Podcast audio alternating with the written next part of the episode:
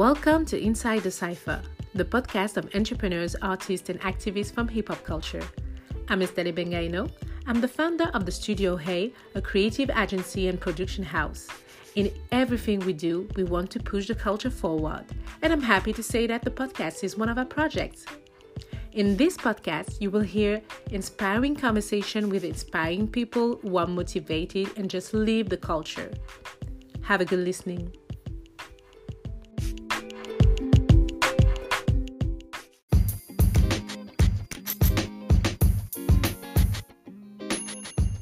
Hi all, I'm so happy to be back. I'm so happy to be back, especially with this format. And I want to thank the IB organization for allowing me to create this moment and to be able to do my podcast in live.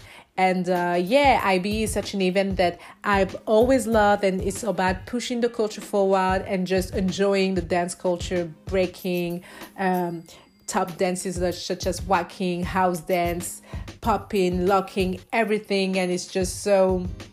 Yeah, I'm, I'm. I was happy this summer to be there, and I really enjoyed this moment. And I had a great team: Laura, Laurie, my sister Charisse, and we enjoyed it really to be able to to make it happen. So thank you thank you the IB organization. Thank you Tyrone. Thank you Mario for allowing me to to do it. And uh, yeah I hope that you will enjoy these conversations and uh, yeah that you will be inspired as I was myself inspired. I'm losing my word because I'm so happy but uh, yeah I was so happy there and I hope that you will be happy just as I am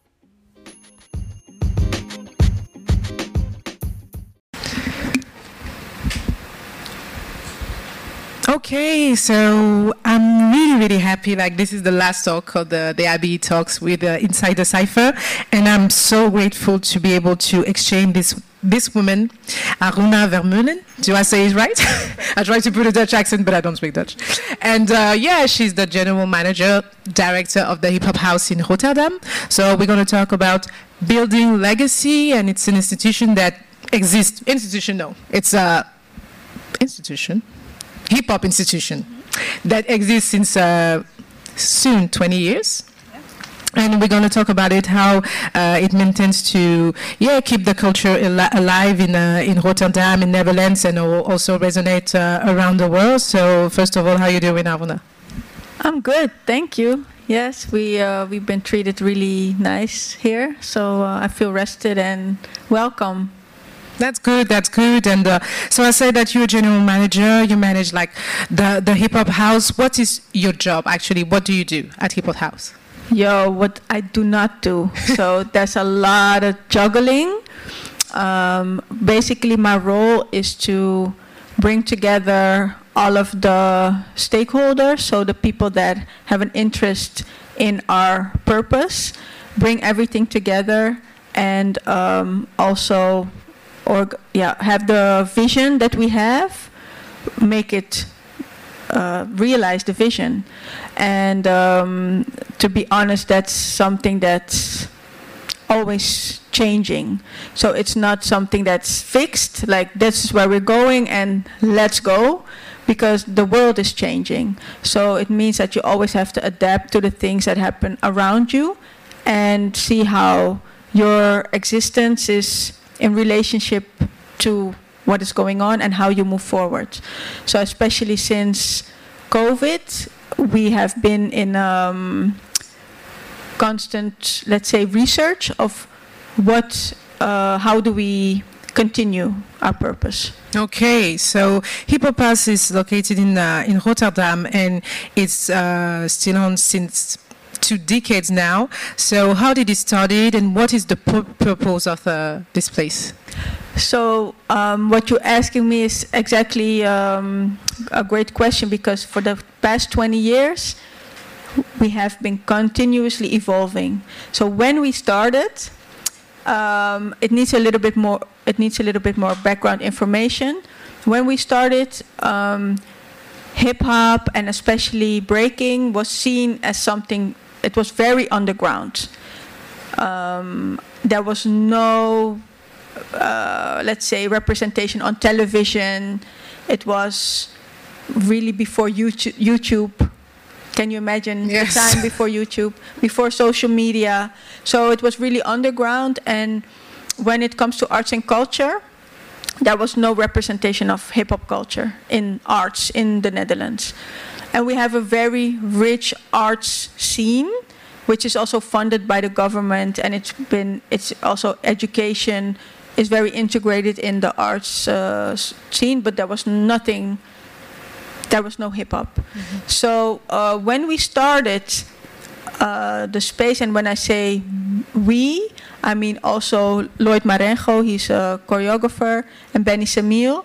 We started together, uh, dancers from two different crews.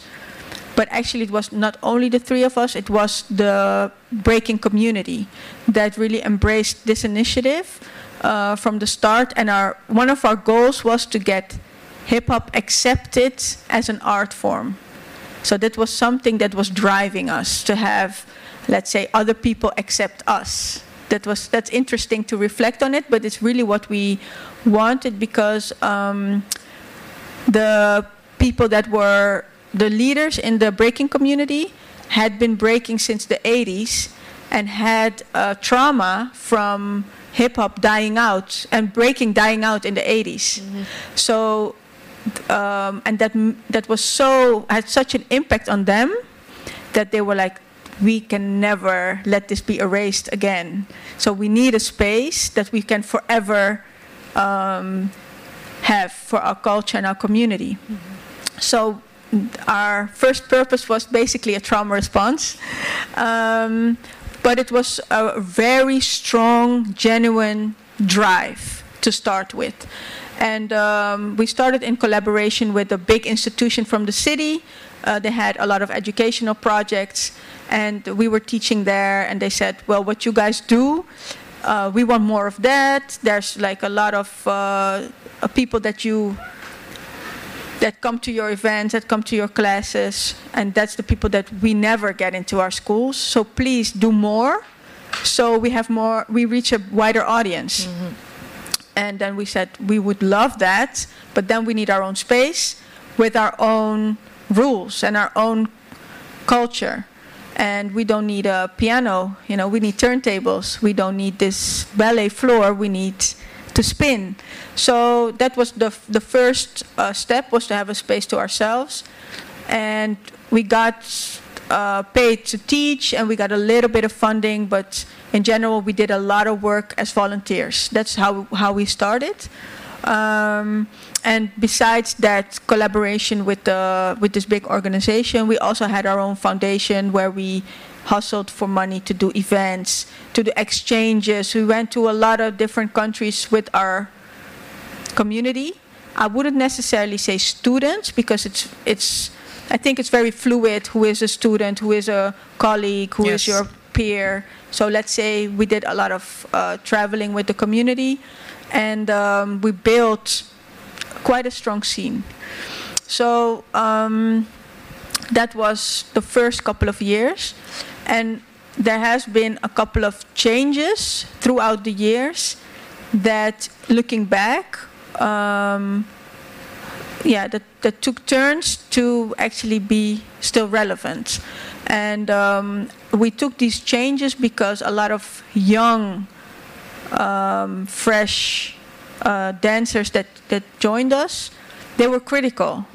So for me it's always very important to be open to criticism within your own uh, team because it's really important to be criticized from the inside and not only from the outside, Yes. right? Yes. So uh, these critical voices were very important, and some of them still work with us. Um, and one of them was like, "Yeah, it's really cool, you know, breaking and popping, but there's this whole scene out there that we're we don't have in our community. So if we want to be relevant, we have to open up to different styles." And um, we started with house because it was really close to our core and some of the let's say the very strict OGs were like, "What is this house music?" and um, because funk styles have been very close to the breaking community, so that was they were welcomed. And then house, that was like, hmm. Okay. and then uh, even years later, we added also dance hall, and then yeah, that was a problem. yeah. So um, I, I'm I'm uh, illustrate I'm saying this to illustrate my point of always changing mm-hmm. and uh, evolving, and let's say adding communities that fit the values, and the va- and the values and our vision is more than else now. Um, and for a couple, since about pre-pandemic, I think 2018, we started to do more lectures. Mm-hmm. We've always had a talk show to talk about with artists about their legacy and their ideas and how they, their career has gone. Um, but a couple of years ago, we started to talk about. We were going through a process ourselves about our own values and about being more aware of the political and social space we take as an organization, but also as a community leader. Yes. Um, and we wanted to share that with other leaders. So we started a project uh, called Power Talk, where we would discuss power dynamic, power dynamics in the music industry, in the dance community, in all sorts of uh, fields that's in our scene. And that allowed us to give words and language to uh, inequality that we that we see, and also gave us more clarity on our purpose. Mm-hmm. And these power talks um, still happen. Um, not on a regular basis, yeah. but irregularly, but they, they, will happen. Um, and it can be for a photography community, or it could be for. Uh, it's not really based on the disciplines of hip hop culture, but more creatives. Yes. Creatives in our scene, so it could come from any side. Mm-hmm. Uh, the last power talk we had was with Jonathan McCrory. He's artistic director of the National Black Theater in New York. And he helped us envision a space and ownership within the black community in New York and uh, the trust in their vision. And it was a very inspiring uh, conversation. But we had many uh, power talks. Okay. Yeah. So that's something that yeah. I would love to, to yeah. see that. Yeah. And um, I, I, I, feel that uh, the, it's a place also with a lot of um, you have a there is a purpose also to, to promote the culture, but mm-hmm. also to promote also uh, diversity. Also, uh, it's an inclusive uh, space. Like, what are really the core values of the the um, hip hop house?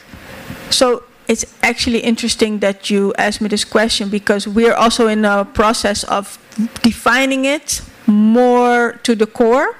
Uh, because at first we thought our values was each one teach one. We thought our values were about um, talk, speak truth to power. So more general um, values of hip hop culture.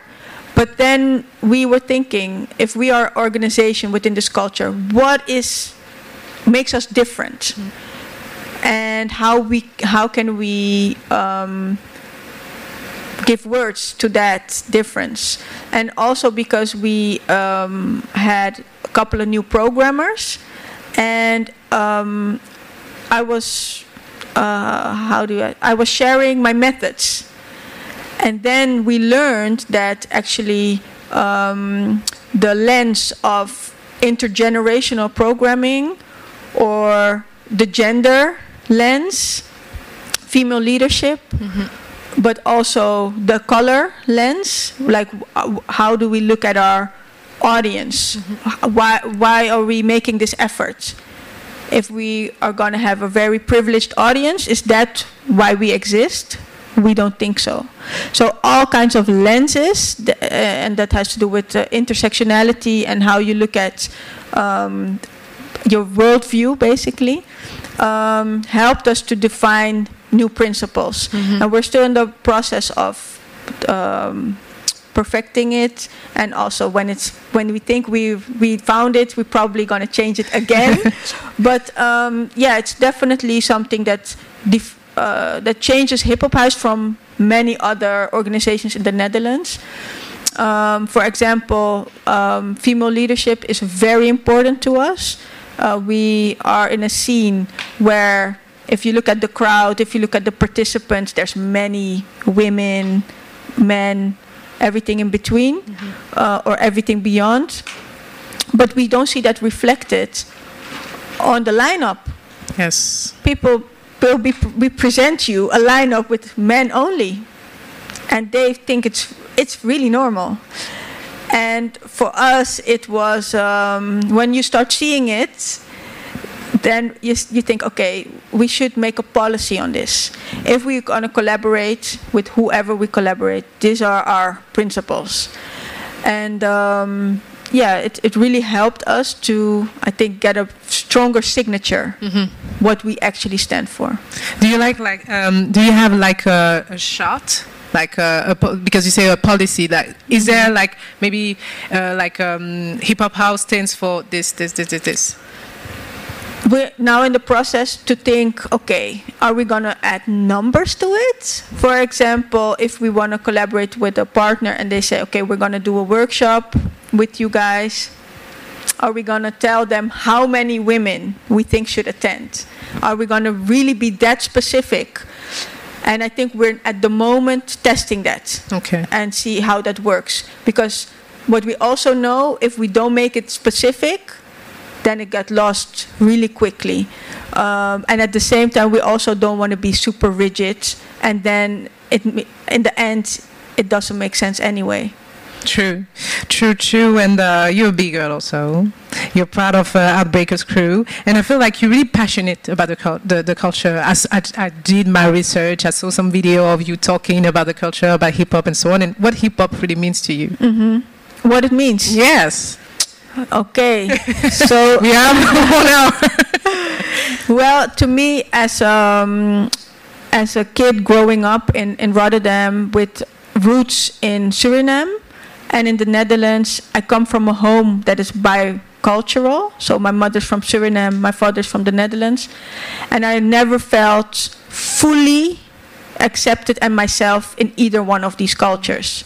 So um, I was living, obviously, but when I started to really become um, part of the hip hop community, where I was not only a spectator, I was not only a dancer, but I was also expected to be um, giving to the giving back or giving in uh, like taking your role in the community and other people um, uh, counting on on you, right? So it's not just um, I'm taking this class. No, it's actually there's a roles for the community mm-hmm. uh, and having an active role in that meeting people from all walks of life and having a culture that was like a super culture that was a higher, um, more abstract level than maybe being Surinamese, right? Mm-hmm. Um, that gave me so much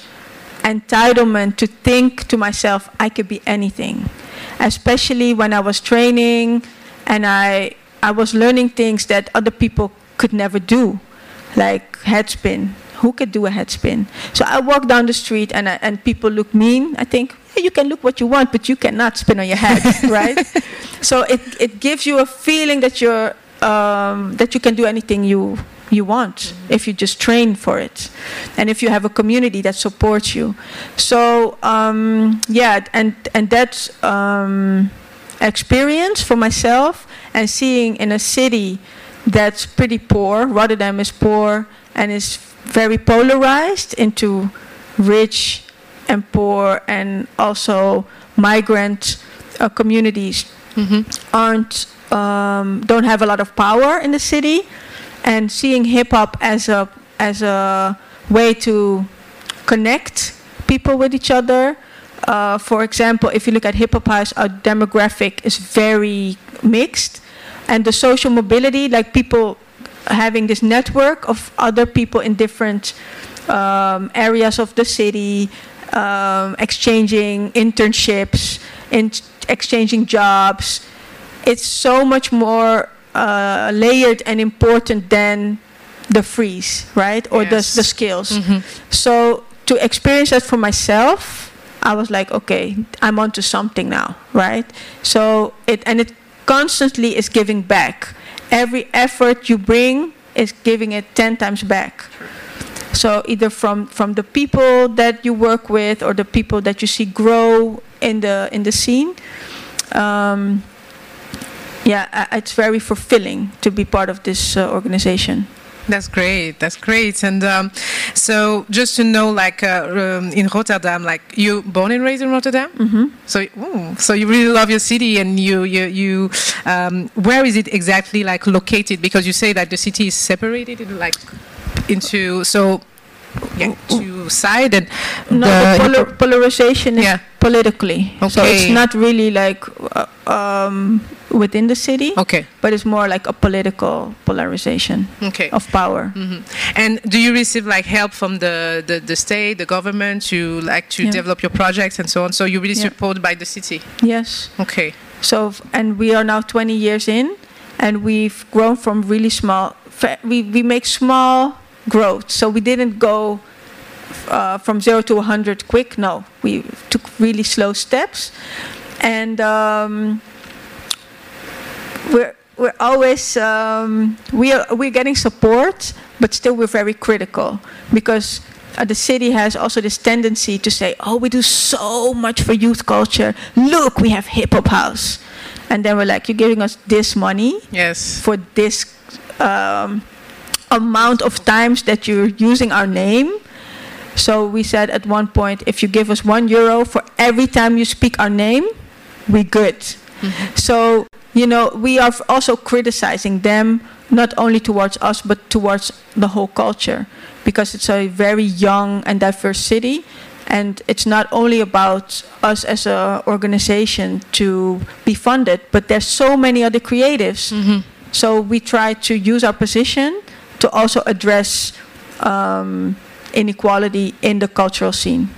Okay, and so to talk about the word legacy. Mm-hmm. So, what does the word legacy means to you? So, you say that it's 20 years, you go step by step, that to grow. Mm-hmm. And uh, what do you want to for the, the, the generation coming? Like, I think I hope that there will be again 20 years again of mm-hmm. hip hop house. What does the word legacy means to you for hip hop house?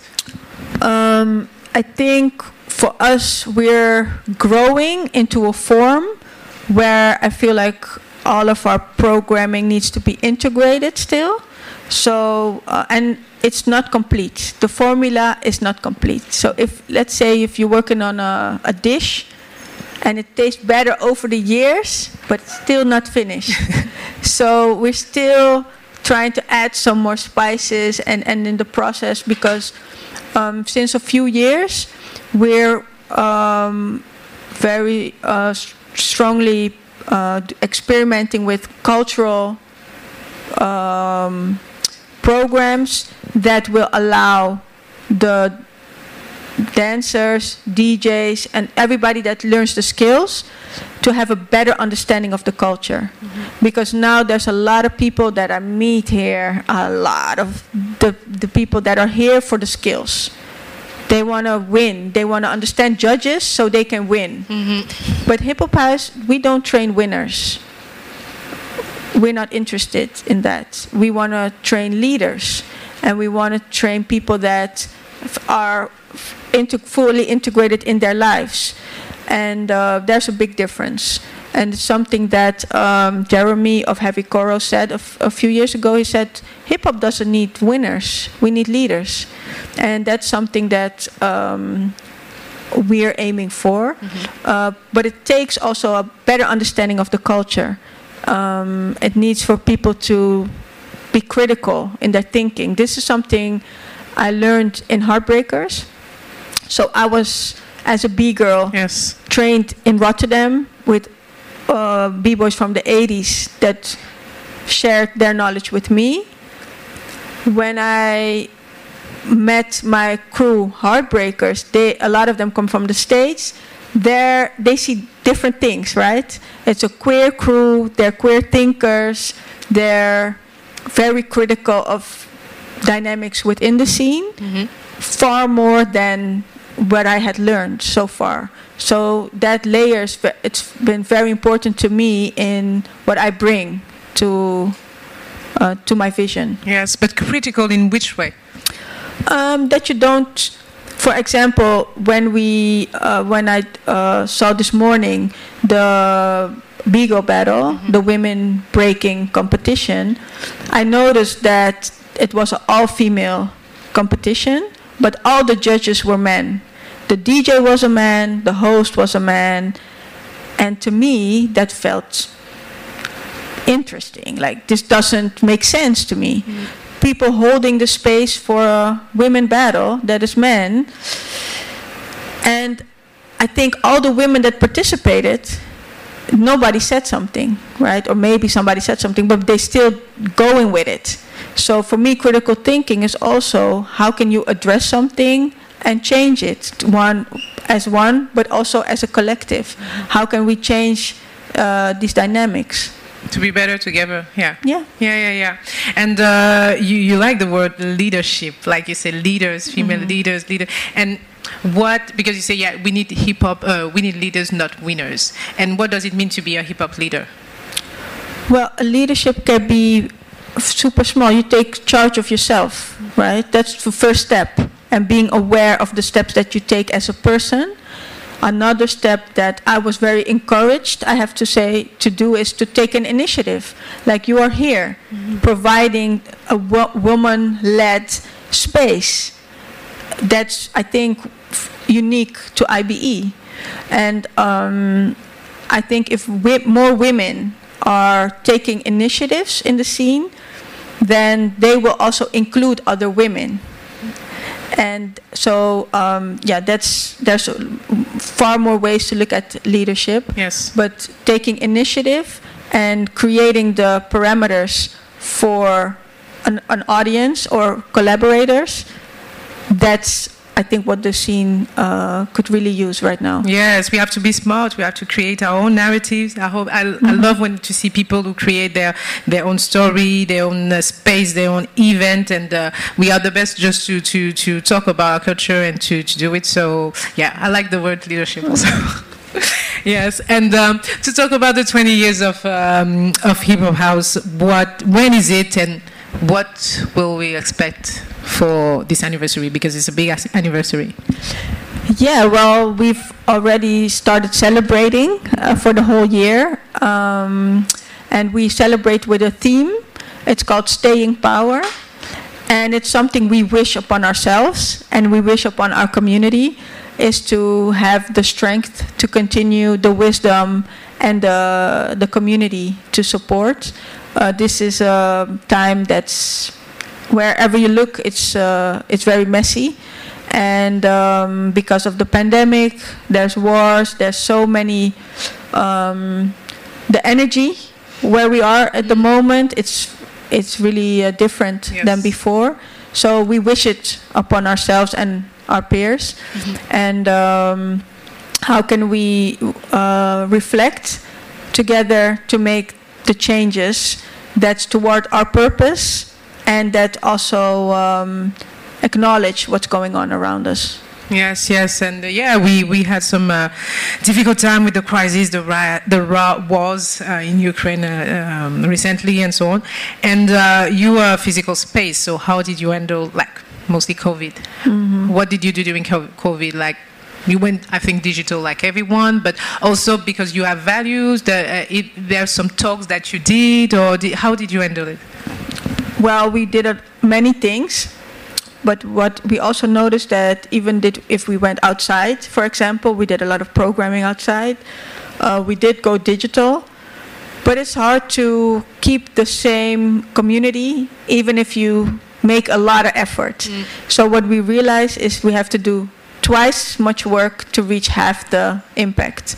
So, and that hasn't really changed. So it's interesting that we, that's something that started uh, during COVID, and now that the pandemic is more or less manageable, it seems, it's still like that. Yes. And it's also because our own standards have gone up, when, especially when it comes to digital. Before, we used to do events there wasn't even a, choreo- uh, um, a photographer or a videographer. And now we feel like, oh, we're doing an event. At least we have to live stream it, for example, right? So our own standard has also gone up.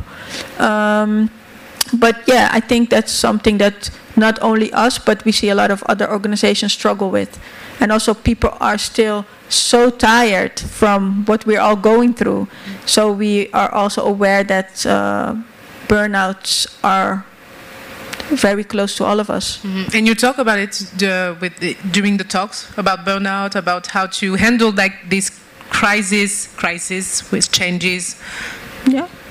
Yes, it's something that really comes up during uh, many conversations, and obviously everybody takes care of it in their own way. Self care.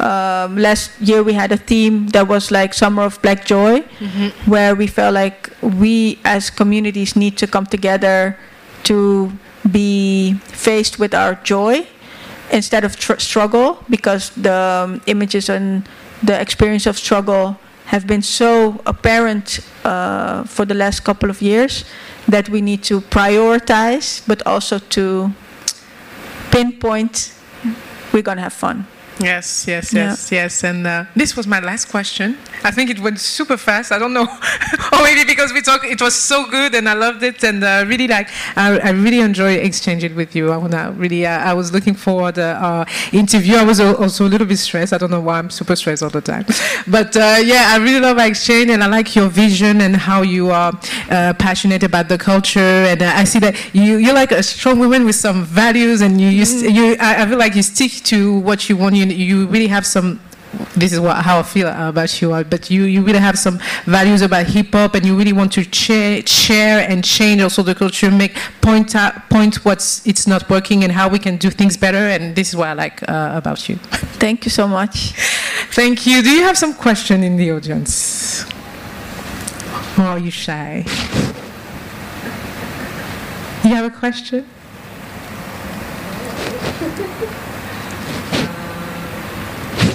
okay, maybe I can formulate it as I'm thinking. Um, so this question about leadership and um, building a legacy, how do you uh, guide people in your community that you see could be, could take those positions um, and give them that like confidence to actually claim that and take initiative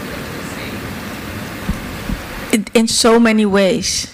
So, for example, sometimes you use your positional power to do that. So, when we have a partner and um, we think, for example, we worked uh, together with an um, organization that wanted to represent street culture, mm-hmm. then we made it a point that their artistic director is somebody from the culture. Mm-hmm. Um, and sometimes you have to use your position of power to organize that.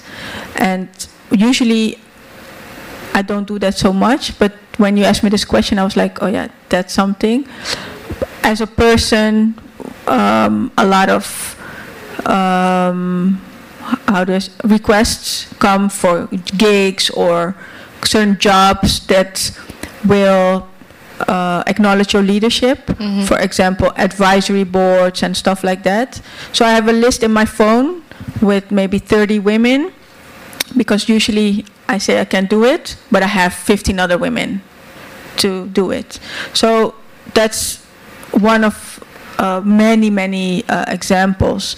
And also being very strong about our principles and us being a very collaborative organization, what we realize is that the principles may start with us, but it will bleed into the scene everywhere because we are um, maybe radical in our principles, but that's what helps other people to rethink their own yes. values and strategies. Yes, yes. Great, great. Thank you. Thank you so much, Aruna, for this talk. I hope that you answer your question. Yes. Thank you. And uh, yeah, the episode will be online on YouTube, on uh, Spotify, Apple Podcasts also. So after IBE, and I'm so happy, happy that I was able to meet you. And when you come to visit? I will come. I will come to Rotterdam for sure. Now I have to come because I talk a lot about hip hop house, but I need to visit and to see it. Yeah. Really. Yes. Bring your team. I will bring. We, go, we all come together. We will come. We will come for sure in Rotterdam. Very welcome. Yes. Thank you. Thank you so much. Did you enjoy it? Yes.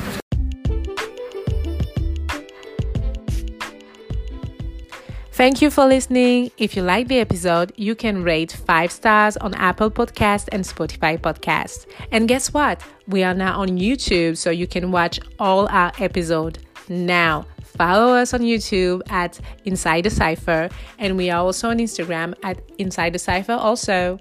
Bye bye.